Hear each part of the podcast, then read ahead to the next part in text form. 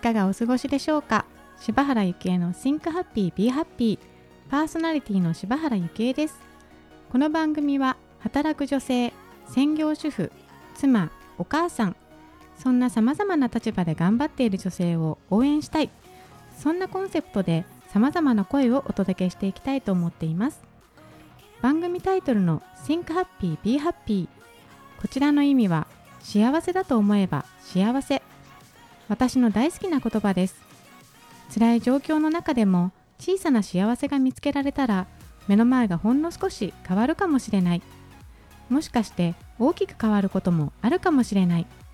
どんな悩みも人に言えないことも小さなことでも番組で拾っていきます。人にとっては小さく見えること。でも当事者にとっては山のごとく大きなこと。私柴原を通して身近な問題や課題を一緒に考えていけたら嬉しいです。それでは第15回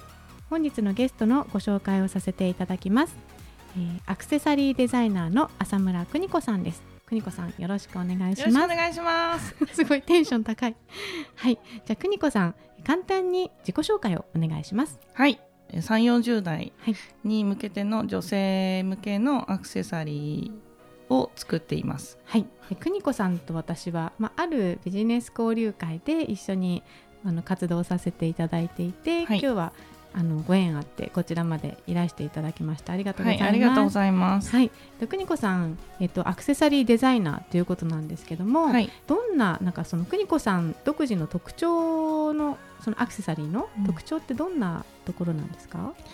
うん、えー、っとですね私が、えー、もともと人とあまり同じようなものを身につけたくないっていうタイプなので、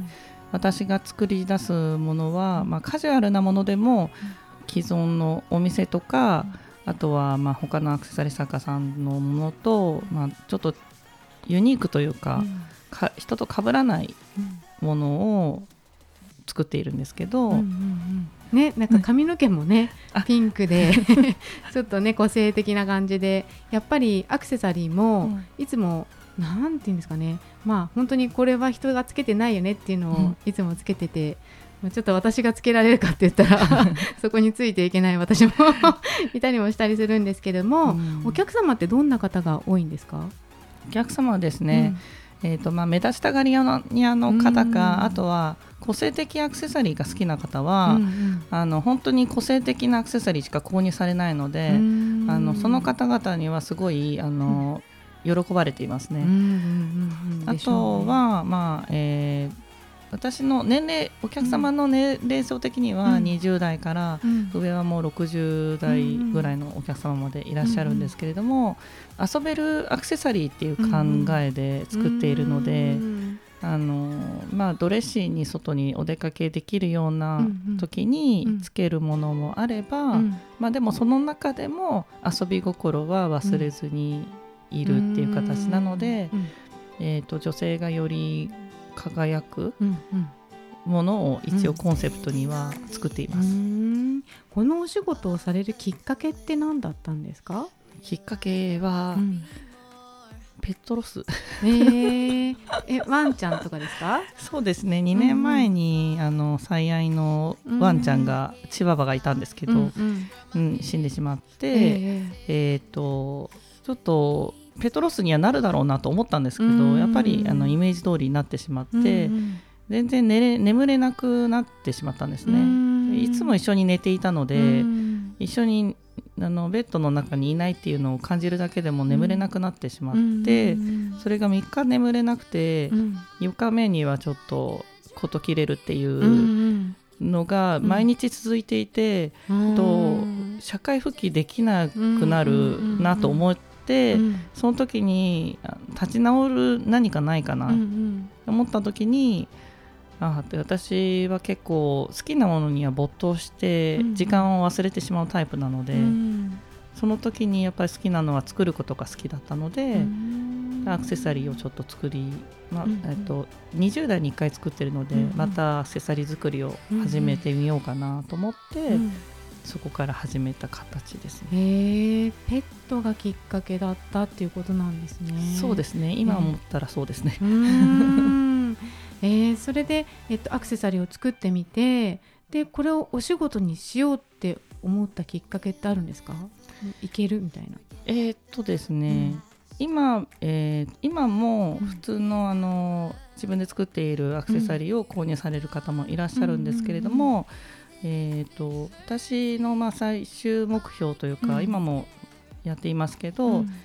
えーと、その方の欲しいっていう形を、うん、えー、あ欲しいというものを形にするっていうお手伝いをしたいなっていうことで、うんうん。一番初めに、まあ、きっかけ与えてくださったのは、私のいとこ、妹分のいとこが、えーとまあ、こんなイヤリングなんですけど、ピアスはこういうデザインあるのに、うん、イヤリングはないから、うん、作ってって簡単な絵を描かれて、でその絵とのものは作れなかったんですけど、似たようなものをこんな感じのができたけどって渡したら、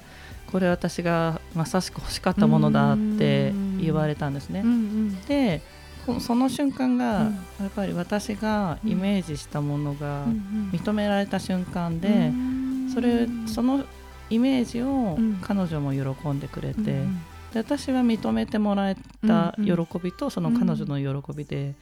ダブル喜びみたいな感じで。でそれをもうお仕事にしていきたいなって思ったっていうことなんですね。そうですね。はい、えやってみてどうですか？これをお仕事にしてみて。えー、っとですねすごい楽しいです、毎日。ノンストレスなので、うんうんうん、ただあの自分で無理をしすぎちゃうところもあるので、うんうんうんうん体にはちょっと負荷がかかってるところも。ねなんかよく寝 不足とかなんか 徹夜明けとかね。そうです、ね、ごいそんなことばっかり言ってますけどどど何を考えながら作ってるんですか？アクセサリーを。何を考えながら、うん、えー、っとですね私ちょっと美大とかも出てないので、うんうん、デッサンできないので、頭の中がもうデッサンなんですね。だから頭の中で作りながら、うんうんなんかまあこういうイメージで作りたいなってイメージから入るものもあれば、なんかあの素材をこう見ていて、作り始めて、結果こういうものが出来上がるとか、もう頭の中でどんどんなんか遊びが始まっちゃって、同じものを3つ3種類、同じものを3つ作りたいところが、作れないんですね、あの次に作る時に面白くなっちゃって。これを加えたらこうなるんじゃないかっていうのが遊びがどんどん出てきてしまって。それはなんか自分の中のこだわりとかがこうプラスされていく感じですか？それともこのお客様にはこんなのがいいなってあの注文いただいたお客様を思い浮かべるとかそういうことあ、えっと、オリジナルでご注文いただいたお客様は、うん、一応あのお客様の、まあ、お会いしたことがない方だったら、うん、一応顔写顔写真だけは見せていただいて、うんあのその方に合いそうだなっていうものは作りますね。へえそうですか。じゃあもう今は、まあ、お客様からのご注文で、まあ、作ることも多いと思うんですけど、うんはい、今後また近い将来というか、はい、の当面の目標ってどんなことなんですか？えーとですね、うん、まあアクセサリーが私は対面販売をちょっと重視していて、インターネットでは一切えー、販売していないんですけど、この気持ちは多分今後も変わらないような気がするんですね。ただ、あの全国の方にしていただくためには、うんうん、あのアクセサリーを出していきたいので、うんうん、まあ、委託販売ができるお店をちょっと増やしていきたいなと思いまして、今活動もしているんですけど、えー、と目標では、うん、えー、今年の年内中に20店舗、でしょうかね、ええ、今あの2店舗共同と、うん、あ共同のサロンと、はい、あと表参道のヘアサロンに置かせていただいてるんですけど、はい、えー、と今後、うん、いや、えー、四谷三丁目の素敵なバーがあるんですけど、うんうん、そちらの方とあと、青山にある、うん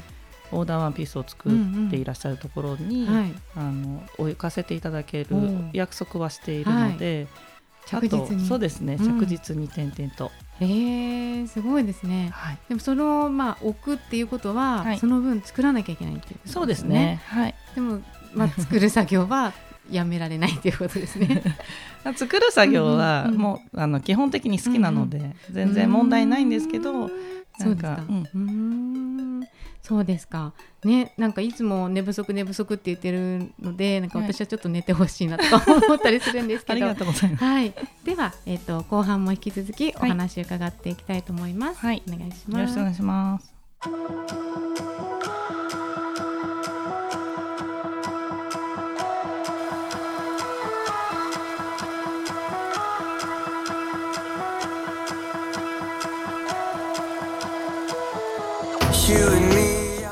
えー、前半では、えー、邦子さんが今、えーと、当面の目標、えー、国内20店舗ぐらいに委託販売をしたいということで着実にこう委託先を、まあ、今見つけているということなんですけれども、はい、今アクセサリーデザイナーになられて間もないということなんですけど、はい、それをそのお仕事する前ってどんなお仕事をされてきたですか？えっ、とですね、うん、私はえー、正社員に一度もなったことがなくて、一番高い高いくらいで契約社員でうんうん。で、あとはもうフリーターとあと派遣社員が長かったですね。例えばどんな職種は？えー、っとですね、うん、まあ本当にいろいろあったんですけど、うん、えー、っと一つはペットショップとか、あとペットショップでトリマー見習いをしてしたりとか、うんうんうん、あとはえっと酒屋さんの販売とか、あとは事務一般事務系、デスクワークですね、うん、デスクワークとあと一番長かったのは、うんうん、えーと、タイピン、えー、パソコンの入力業務。打ち込む仕事ですね、データを、えー。まあ、いろんなねなんかこう業種に、はい、こうなんていうんですか携わってらっしゃったわけですけども、はい、そのまあ派遣を選んでた理由っていうのはあるんですか？なんかその正社員ではなく派遣がいいみたいな。えー、っとですねなんかうん。派遣で働いて、うん、いいところがあれば、うんうん、あのまあ、正社員になりたいなっていう形で、お試し、うんうん、自分の中でお試しっていう形で選んでいた感じです、ね、で結局結局なかったっていうことですか？結局ちょっと私が勤めていた勤めさせていただいたところが、うんうん、まあ、名前は言えないんですけど、うんうん、結構大手のところばっかりだったんですけど、うんうん、まあ、大手のところはあるあるでブラックなところが多くて、うん、あとは、まあ、派遣社員っていうのは私の、まあ、見方ですけど、うんうん。あんまり仕事を頑張っても認めてもらえないっていうのがすごく強く感じていて、まあ、たくさんすごく残業したりとか、まあ、していても、うん、なんだろうな、まあ、手当はね、つきますけど残業代は。でも残業代いらないから定時で帰りたいと思っても帰れないところが多々あったので、うん、それは派遣だからってことですか？いや派遣は、うん、派遣社員は多分残業しなくていい方なんですよね。ちょっと私の考え方がちょっと正社員さん寄りで、あのしっかり自分に与えられた仕事をこなしたいっていう気持ちが強かったので、あの周りの派遣の方が帰ってしまっても、私一人で残って仕事してるとか やっていました。やっぱりそういうとこ没頭しちゃうところがあったんですかね。あとはもうやらないとね、どんどん仕事が溜まっていっちゃうっていう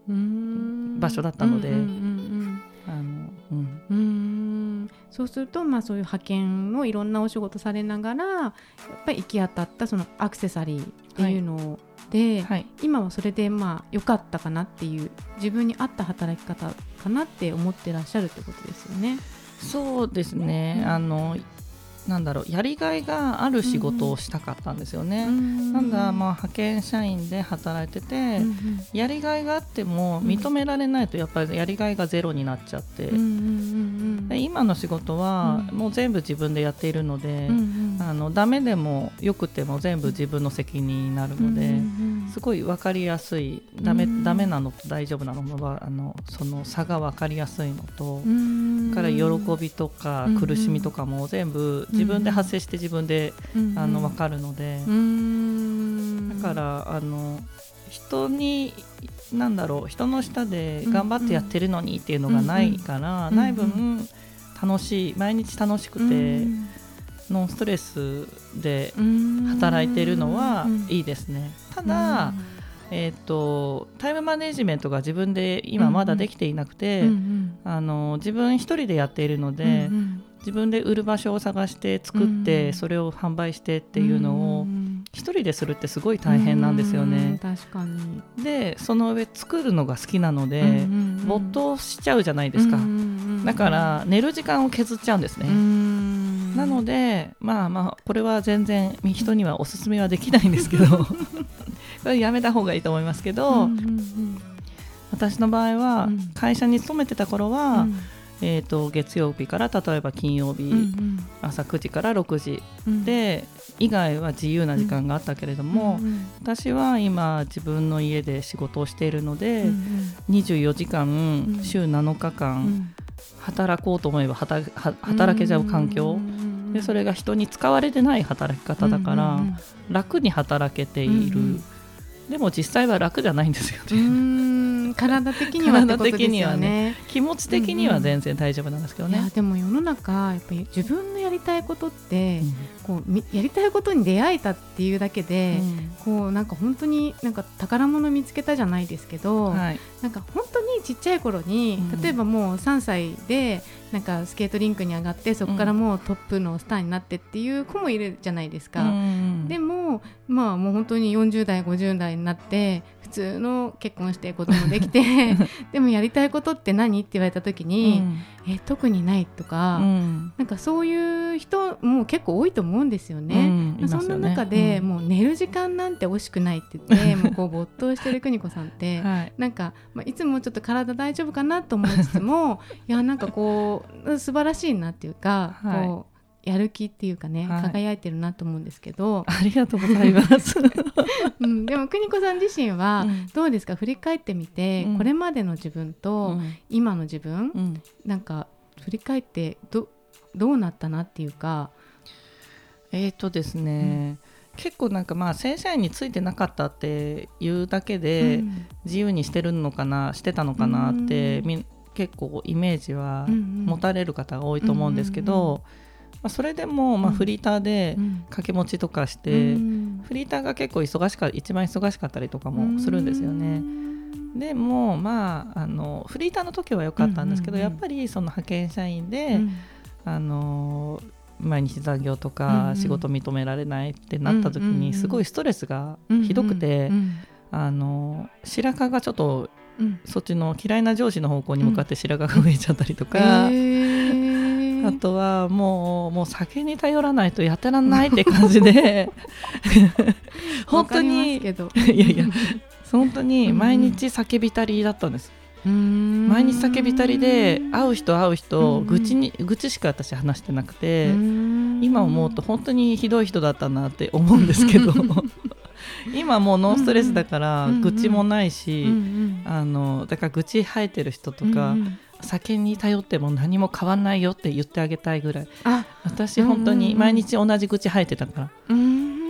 例えば？え言えないですよ言えないような愚痴を。言えないよ。うな愚痴を今となっては言えないような愚痴を毎日のように吐いてたってことですね、うん、吐いてた。いやすごいこの変わりようは。すごいですえー、でもじゃあ今はその叫びたいの生活もまあね、あの楽しいお酒は飲んでも、うん、口が入るお酒はないということ？そうですね、うんうんうん、今はね逆にその自分のスケジュールが忙しすぎて、うんうんうん、飲みに行く時間が全くなくなってしまって、うんうん、飲みに行ける時間は、チラシを貸していただいているお店があるので、うん、そのお店に、まあ、点々とはしごしてあお礼も兼ねて、えー、あのお金を使うっていう形はしていますね。前向きなお酒ってことですね。はい、そうです前向きなお酒。すごい。ね、なんか私のこの番組のコンセプトとして、うん、まあ、何かやりたいけど、うん、でもあと一歩が踏み出さないって言って、うん、まあ、結局人のせいとか、なんかまあ誰誰かとか何かのせいにして、まあ、踏み出さない出せないというか出さない、人に向けて、こうちょっとポジティブな後押ししてくれるような一言をちょっと頂いてるんですけど、邦子さんだったらどんな言葉をいただけますか？えっ、ー、とね一言になるかわからないけれども、うんうん、最初の一歩って、うん、本当に厳しいんだけれども、うん、その一歩が踏み出せたら、うん、人生変わると思うんですよね、うんうん、180度、その一歩の力ってめちゃくちゃ大きいんですよね、すべてにおいて、うんうん、なので難しくけれども本当にちっちゃいことからでもいいから、何か一つやりたいことの挑戦をしてみるっていうことがいいと思います。そうですよね、うん、やってみて分かることはある。やってみなければ、わ分からないままできなかったなって、うん、できなかったんじゃなくて、やらなかっただけだけどね、確かにできなかったじゃなくてやらなかったっていう、うん、そういうことですよね。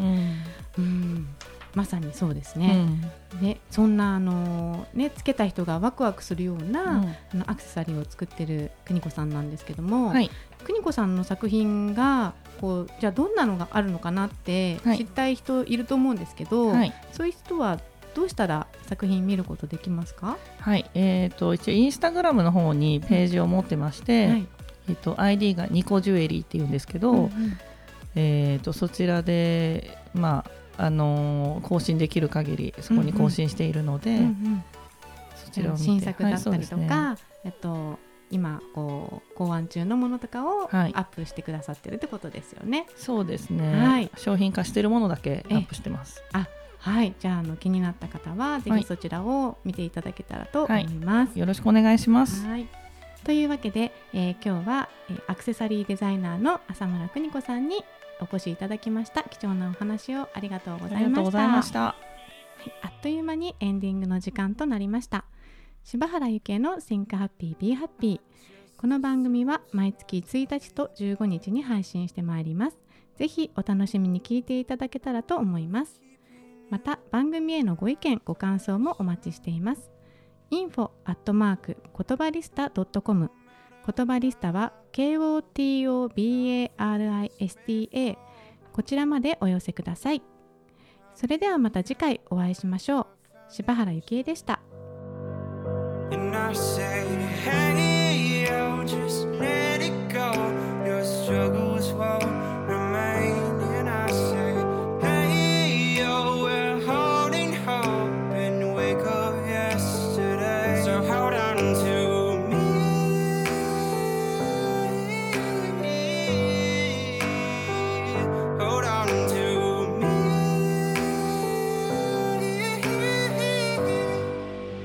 out.